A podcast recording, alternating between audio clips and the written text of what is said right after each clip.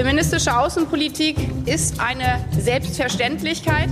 Wer regiert Deutschland? Mit der Waffe an der Schläfe lässt sich nicht verhandeln. Machtwechsel. Wir sind ja nicht in die Regierung eingetreten, um beliebt zu werden. Sie verlieren mittlerweile, Herr Bundeskanzler, den Bezug zur Realität in unserem Land. Machtwechsel. Mit Dagmar Rosenfeld und Robin Alexander. Dini Weenie Honolulu Strandbikini. Er war schick und er war so modern. Ihr Itzi Bitzi Dini Weenie Honolulu Strandbikini. Ja, der gefiel ganz besonders dem Herrn. Es war nicht der Itzy Bitsy Teeny Weeny Honolulu Strandbikini, sondern ein Badeanzug, genauer gesagt ein Foto der Kanzlerin im Badeanzug, das 2013 für eine öffentliche Debatte sorgte. Und auch heute gilt noch, wenn Politik baden geht, ist Heizungsgesetz oder Ferienzeit. Und um die Ferienzeit geht es in dieser Folge von Machtwechsel. Wir reisen nach Forteventura in die Toskana und an den Wolfgangsee, dorthin, wo das Private politisch wurde und manchmal sogar zum Politikum. Sommergefühle vor der Sommerpause, so dachten Robin und ich. Ja, und dann kam Friedrich Merz auf die Idee, seinen Generalsekretär auszuwechseln. Und deshalb machen wir noch einen Abstecher ins politische Berlin, bevor wir dann mit Kanzlern und Ministern auf Reisen gehen. Am Ende des Tages möchte ich meinen Beitrag leisten, dass es wieder eine CDU gibt, wo die Menschen genau wissen, wofür die CDU steht und wofür nicht. Dafür brauche ich nicht zu anderen Parteien schauen, sondern dafür braucht es CDU pur. So Carsten Linnemann, der neue Generalsekretär der CDU am Dienstag auf einer Pressekonferenz. Robin, die CDU pur und die Personalie Linnemann, die bedeuten doch letztlich für die CDU mehr Friedrich Merz-Wagen. Und in der Debatte um die Ausrichtung der Partei ist das doch auch ein klares Signal an die Henrik Wüst und Daniel Günther Fraktion. Es wird anders werden. Ja, das glaube ich auch. Und man kann es psychologisieren. Merz ist ja seinen Kritikern weit entgegengekommen. Also dieser ganze Grundsatzprogrammprozess, der war ja von großem Frieden geprägt und großer Einigkeit mit Leuten wie Karin Prien und anderen. Und Merz hatte den Eindruck, dass er weite Teile auf seine früheren innerparteilichen Gegner zugegangen ist und unter fast Ignorieren seiner Kerntruppen, die ja auch deutlich murrten. Und als Dank hat man ihm dann ja diesen Programmprozess sauber versaut, indem Henrik Wüst den ja torpediert hat durch den berühmten äh, FATS-Artikel plus Interview und dann sprach alles nur noch über die nächste Kanzlerkandidatur. Man kann natürlich diese Personalie Linnemann als ein Statement von Friedrich Merz deuten, wir können auch anders. Wir können auch anders. Mario Chaya, sein Vorgänger oder der bisherige Generalsekretär der CDU, der stand ja auch für den Sozialflügel. Er kam aus Ostdeutschland. CDU pur, was bedeutet das denn konkret? Ist es wieder der Kurs knallhart auf Wirtschaftspolitik, für die ja auch Carsten Linnemann steht? Also wird die CDU wieder eine Partei der Wirtschaft? Naja, das Wörtchen wieder in deiner Frage, das ist sozusagen des Pudels Kern, weil war die CDU eine Partei der Wirtschaft oder war das schon eine Verengung und kommt sie eigentlich von etwas anderem? Das ist genau die Frage. Und die ganze Personalie Chaya ist super interessant. Merz wollte sich damals programmatisch verbreitern, also er als Vorsitzender suchte jemand, der eben komplementär ist und alle dachten, er sucht eine Frau, weil man heutzutage in diesen Geschlechter- und Identitätskategorien denkt. Also er bringt eine Frau als Generalsekretärin, brachte er aber nicht, sondern er brachte jemand vom Sozialflügel, was total klassischer Move ist, indem man eben denkt in diesen soziologischen und nicht in den Geschlechterkategorien.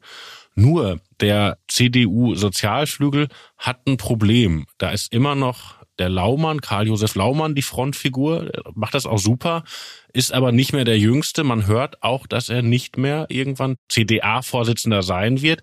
Und es gibt sozusagen keinen geborenen Nachfolger. Also dieser Sozialflügel, der ja auch aus dem Sozialkatholizismus kommt, der pfeift ein bisschen auf, na, nicht dem letzten Loch, aber da lief es schon mal besser. Und Mario Chaya war vielen in diesem Sozialflügel gar nicht als einer von ihnen aufgefallen. Das ist ein ostdeutscher Katholik, der so einen interessanten halb Plattenbau, halb Eigenheimbezirk in Ostberlin gewonnen hat. Und der stand für eine moderne CDU und eine Berliner Stadtgesellschaft offene CDU, aber nicht für den klassischen Sozialflügel. Und damit hat, glaube ich, auch zu tun, dass diese Repräsentanz des Sozialflügels durch ihn nicht richtig geklappt hat. Jetzt also Linnemann. Linnemann ist jemand, der klare Worte spricht, der auch ganz konkrete Vorschläge mit seiner Grundsatzprogrammkommission hat, wie die CDU auszusehen hat. Ist das jetzt auch der Move, der hilft, die AfD kleiner zu machen, als sie ist? Ich glaube, dass die das gar nicht in dieser Ableitung denken. Und da fand ich auch vieles, was unsere Kollegen so in den letzten zwei Tagen spontan kommentiert haben, ist das jetzt ein Rechtsruck und so weiter, unklug. Weil die Frage für eine konservative Partei oder sagen wir mal eine Mitte-Rechts-Partei bei einem Aufkommen von Rechtspopulismus ist doch die Frage, wo schlage ich die Schlacht? schlage ich die Schlacht bei harten Themen. Also rede ich über Wirtschaft, rede ich über Löhne, rede ich über Sozialsysteme, rede ich vielleicht auch über den Weg zu einer klimafreundlicheren Wirtschaft. Das kann man alles machen als klassischer Wirtschaftspolitiker. So, und das ist dann nicht vergrünt, aber das, und das ist klassisch CDU. Das andere wäre ja, das Heil in den Kulturkämpfen zu suchen. Also rede ich über Migration, rede ich über Schnitzel in Kantinen essen, rede ich über 27 Geschlechter und so weiter und so fort. Und das haben ja auch konservative Parteien versucht gegen ganz rechts. Also denken wir an den Kollegen Boris Johnson oder andere, ja? So. Und wenn man in dieser Logik denkt, dann ist Linnemann kein Zugehen auf die AfD oder das zu kopieren, weil Linnemanns Themen sind die klassischen Brot- und Butter ernstzunehmenden Ökonomiethemen, die der Wirtschaftsflügel der CDU eben hat und nicht die modernen Kulturkämpfe. Was Friedrich Merz auf jeden Fall gemacht hat, er hat das Proportsdenken aufgegeben. Also es ist ja eine gute Sitte in Parteien, die unterschiedlichen Landesverbände einzubinden. Das ist jetzt vorbei. NRW ist das Zentrum der CDU-Führung geworden. Dass Merz sich über so einen Proporz auch hinwegsetzen kann, zeigt das, wie stark er als Vorsitzender ist? Auf jeden Fall zieht er jetzt durch. Er hat auch wenig Leute gefragt bei dieser Lindemann-Personalie. Also er hat die Stellvertreter informiert, dann das Präsidium und den Vorstand, aber er macht von seinem Vorschlagsrecht da schon sehr freihändig Gebrauch. Prinzipiell ist aber dieses Proportsdenken sowieso ein bisschen auf dem Rückzug. Also denk mal daran, als Angela Merkel und ihr knappe Volker Kauder auf die Idee kamen, Frau Karliczek zur Bildungsministerin zu machen. Da sagten auch alle, Moment mal, die hat doch den Wahlkreis neben Jens Spahn und Jens Spahn ist doch auch schon Minister und wie kann das alles sein? Das hat aber auch keinen interessiert, ja. Also die Personalie Karliczek ist nicht daran gescheitert, dass sie aus NRW kam. Und jetzt hat man halt einen Vorsitzenden und einen Generalsekretär, die beide aus NRW kommen, beide auch noch aus der gleichen Ecke von NRW, beide Volkswirte sind, beide weiße männliche Katholiken sind beide sich für Wirtschaft interessieren und sonst sehr klassisch CDU ticken. Der einzige Unterschied ist eigentlich die Generationenfrage. Linnemann ist ja schon für alles Mögliche gehandelt worden. Auch mal kurzfristig dachte man, dass er vielleicht CDU-Parteivorsitzender wird, weil er eben auch für die Verjüngung der Partei steht.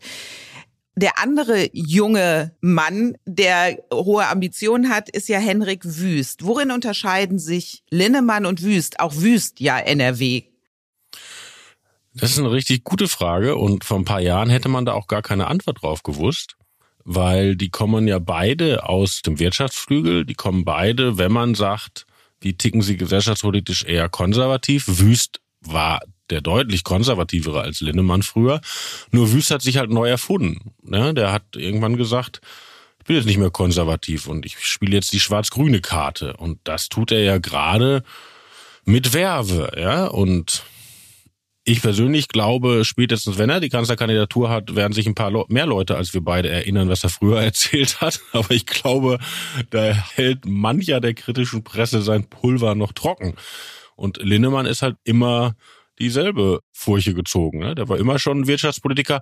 Der hat auch Meinungen zu anderen Fragen. Also zum Beispiel in der Frage Migration ist er durchaus deutlich. In der Frage, dass Leute in Schulklassen Deutsch sprechen sollen, ist er durchaus deutlich, aber halt immer in diesem klassischen, altmodischen CDU-Korridor.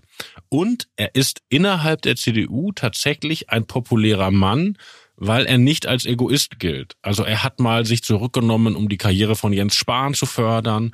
Er hat viel für die Rückkehr von Friedrich Merz getan. Also die Leute sagen alle, dass das jemand ist, der wirklich Anliegen hat. Und das ist ja nicht selbstverständlich. Es gibt ja andere in der CDU, wo die Leute sagen, das sind Ich-Maschinen. Ja? Und dieses, er hat ein Anliegen, spricht für ihn.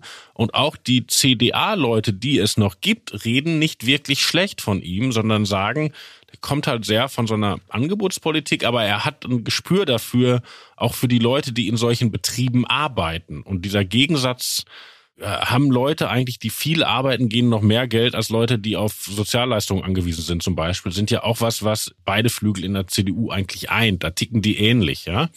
Und auch wenn man so eine Diskussion hat, machen wir nur noch Klimaschutz, nur noch Ökologie oder machen wir auch noch, gucken wir, was in den Betrieben passiert, auch da könnte er auf der anderen Seite des Parteispektrums durchaus Zustimmung finden. Robin, nicht nur diese CDU-Personalie, über die wir jetzt gesprochen haben, zeigt, dass die Zeiten des Sommerlochs eindeutig vorbei sind. Was aber auch vorbei ist, sind die Zeiten, in denen Kanzler die Nation mit an ihren Urlaubsort genommen haben. Ob Willy Brandt, ob Helmut Schmidt, ob Helmut Kohl. Sie alle haben immer pressewirksam Ferien gemacht. Und mit Angela Merkel hat diese Tradition ein Ende genommen. Und auch wenn die Privatheit an Ferienorten immer eine inszenierte war und auch mit Absichten verbunden, so hat sie ja doch eine gewisse Nähe zwischen Kanzler und Volk geschaffen. Fehlt diese Nähe heute? Also ehrlich gesagt, mir fehlt die überhaupt nicht, weil wenn ich mir jetzt vorstelle, ich müsste in den Ferien an den Urlaubsort von Olaf Scholz reisen, ich weiß nicht, ich weiß nicht. Also ich glaube, da hat ja Merkel wirklich mit angefangen, dass sie da keinen hingelassen hat und da bin ich Merkelianer durch und durch und bleibe es. Ich finde, die Leute sollen alleine Urlaub machen. Womit wir, Robin, beim Badeanzug von Angela Merkel wären, den ich ja im Einstieg schon erwähnt habe und der zum Badestoff wurde, der für sehr viel Gesprächsstoff gesorgt hat. Hintergrund, die britische Boulevardpresse hatte Paparazzi-Fotos von Merkel im Osterurlaub auf Ischia veröffentlicht. Und die Kanzlerin, die war not amused. Ich erinnere mich noch genau, weil es gab damals eine große Debatte, warum haben das die deutschen Boulevardjournalisten nicht gemacht? Und die deutschen Boulevardjournalisten sind ja sowieso ein bisschen sensibler als ihre englischen Kollegen und haben dann die Geschichte gemacht, die Engländer haben unsere Kanzlerin im Badeanzug gezeigt. Wobei das tatsächlich noch einen ernsthaften Hintergrund hat.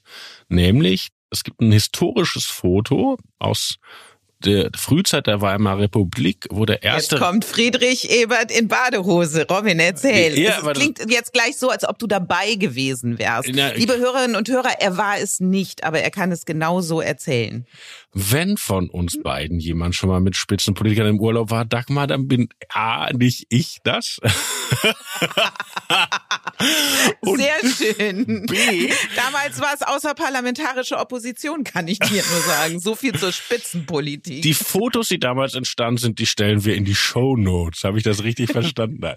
Das von Friedrich Ebert. Komm, erzähl deine Geschichte, Robin. Wenn du sie nicht hören willst, Dagmar, wir sind kurz vom Doch. Urlaub. Sag einfach, wir müssen auch nicht. Doch. Nein. Sie ist zu schön, erzähl sie. Nein, das hat, Merkel war das damals bewusst. Die Kanzlerin hat nämlich auch historisches Interesse. Also der erste demokratisch gewählte Reichspräsident Friedrich Ebert und sein wichtigster Minister Gustav Noske Klammer auf, der uns alle vor Sowjetdeutschland bewahrt hat, Klammer zu, waren im Urlaub, ich glaube, an der Ostsee und wurden da fotografiert und die Berliner Illustrierte Zeitung machte mit diesem Foto auf und das erschütterte die Republik. Also man kann sich nicht krass genug vorstellen, wie schlimm die Leute das fanden, weil ein Teil des Bürgertums, das der Demokratie leider sowieso nicht völlig gut gesonnen war, sagte, guck mal, jetzt haben wir einen Staat, wo unser Staat überhaupt im Badehose, wobei es war eher so ein Männerbadeanzug. Im, nee, war es nicht, Robin. Es war tatsächlich eine Badehose und das war der eigentliche Skandal, weil auch Mann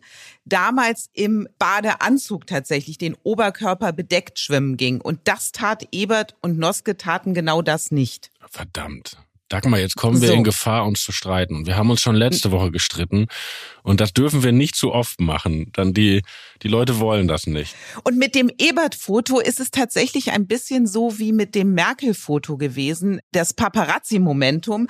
Und bei Friedrich Ebert, ich habe mich nämlich mal schlau gemacht, war der örtliche Fotograf Wilhelm Steffen, hieß er vor Ort, und fragte, ob er ein Foto machen darf. Und die sagten zu, aber sagten ihm, das dürfe er nur für private Zwecke nutzen. Hat er nicht gemacht. Und so erschien dann eben dieses Foto. Ich habe noch ganz brav gelernt, dass das die Republik erschüttert hat, weil das Bürgertum damals so spießig war und das so nicht sehen wollte von seinem Reichspräsidenten und dass das ganz unselig war. Aber Merkel im Badeanzug, das hat die Bundesrepublik ausgehalten. Also wir haben das überstanden.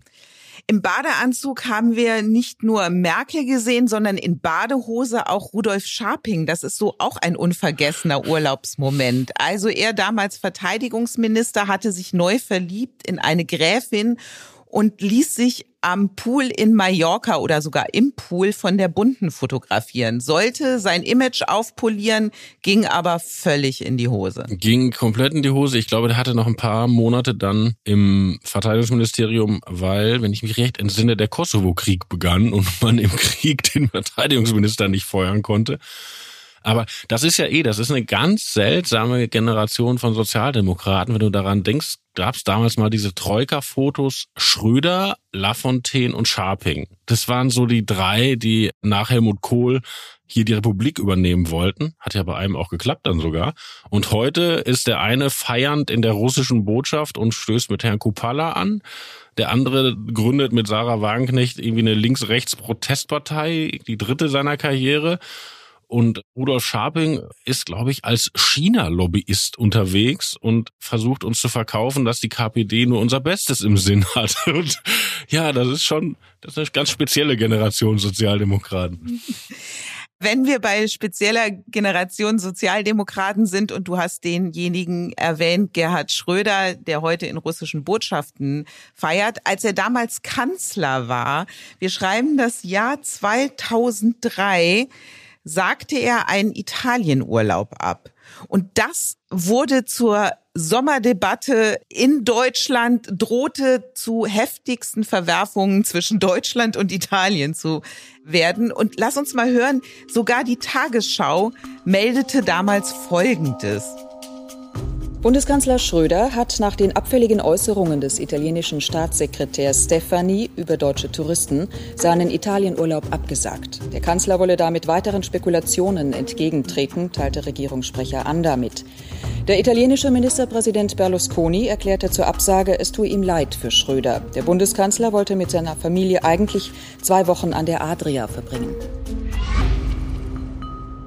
So, man blieb dann in Hannover. Vielleicht zum Hintergrund, was der italienische Tourismusstaatssekretär gesagt hatte. Die Deutschen seien einförmige, supernationalistische Blonde, die besoffen von aufgeblasener Selbstgewissheit seien. Naja, an Teilen der Adria stimmt das, glaube ich, auch, oder hat auf jeden Fall mal eine Zeit. Ich erinnere mich an dunkel an einen Urlaub in meiner Pubertät in Cesenatico, glaube ich. Aber ich hatte diese Episode völlig vergessen. Du hast die aufgetan und mir geschickt. Und was ich noch wusste war, dem ging dieser berühmte Streit zwischen Berlusconi und Martin Schulz voraus. also Berlusconi, der sozusagen der erste äh, ins rechtspopulistische spielende europäische Politiker und Martin Schulz als Europaparlamentarier entdeckt die Rolle des standhaften Antifaschisten und zählt ihm immer im Europaparlament an und Berlusconi sagt dann, Schulz wäre eine gute Besetzung für einen Capo in einer Verfilmung über Nazi-Verbrechen, was natürlich schon eine harte Nummer ist. Und daraus entspann sich dann irgendwie dieser Urlaubsstreit, wo der Lega Nord Staatssekretär mit dem schönen Namen Stefano Stefani sagte, die Deutschen sind so schlimm und Schröder dann tatsächlich darauf einstieg, was ja doch erstaunlich ist. Ja, und man kann sich gar nicht vorstellen, aus heutiger Sicht zumindest, was das dann für eine Debatte in Deutschland und in Italien ausgelöst hat. Und ich habe mal so auf die Reaktionen geguckt, was hier in Deutschland dann los war. Damals Olaf Scholz, wir kennen ihn heute als Kanzler, damals war er SPD-Generalsekretär, sagte dann, nach den jüngsten Entgleisungen von Mitgliedern der italienischen Regierung gegen deutsche Italienurlauber ist es nachvollziehbar, dass dem Kanzler und seiner Familie die Freude an den geplanten Ferien abhanden gekommen ist. Tausende Deutsche verbrächten ihren Urlaub Jahr für Jahr in Italien. Sie hätten es nicht nötig, sich pauschal verunglimpfen zu lassen. So, und dann noch eine Lieblingsreaktion. Damals Renate Künast, grüne Verbraucherschutzministerin, hat die deutschen Urlauber davor gewarnt, dem Beispiel des Kanzlers zu folgen und ihren Italienurlaub vorschnell abzublasen mit dem Zitat, wirklich, wer jetzt einfach von einer Italienreise zurücktritt, zahlt den vollen Preis. Regierungsäußerungen sind kein Stornierungsgrund. So. Ne, ich glaube, wenn ich das spießigerweise nochmal ins Ernsthafte wenden darf, was man da sieht, ist, diese rot-grüne Regierung hatte noch als Ziel die Bespaßung des Boulevard. Also dieses berühmte Wort von Schröder, zum Regieren brauche ich Bild, Wams und Glotze. Das war ja abgeguckt von Tony Blair. Also Tony Blair in Großbritannien schafft es, die Konservativen zu knacken durch ein Bündnis mit Rupert Murdoch, dem Medienzar. Und Teil des Deals ist halt immer Stories zu machen, die die Boulevardleute verwerten können. Und ich glaube, dass, dass da unter dieser Rubrik läuft, weil so ein zünftiger Sommerlochstreit, Kanzler fährt nach Italien, Italiener beleidigen Deutsche hin und her und so. Damit kann man ja eine Menge Boulevard oder konnte man damals eine Menge Boulevardzeitungen verkaufen. Und Merkel hatte auf sowas nie Bock, aber Schröder war da noch voll dabei.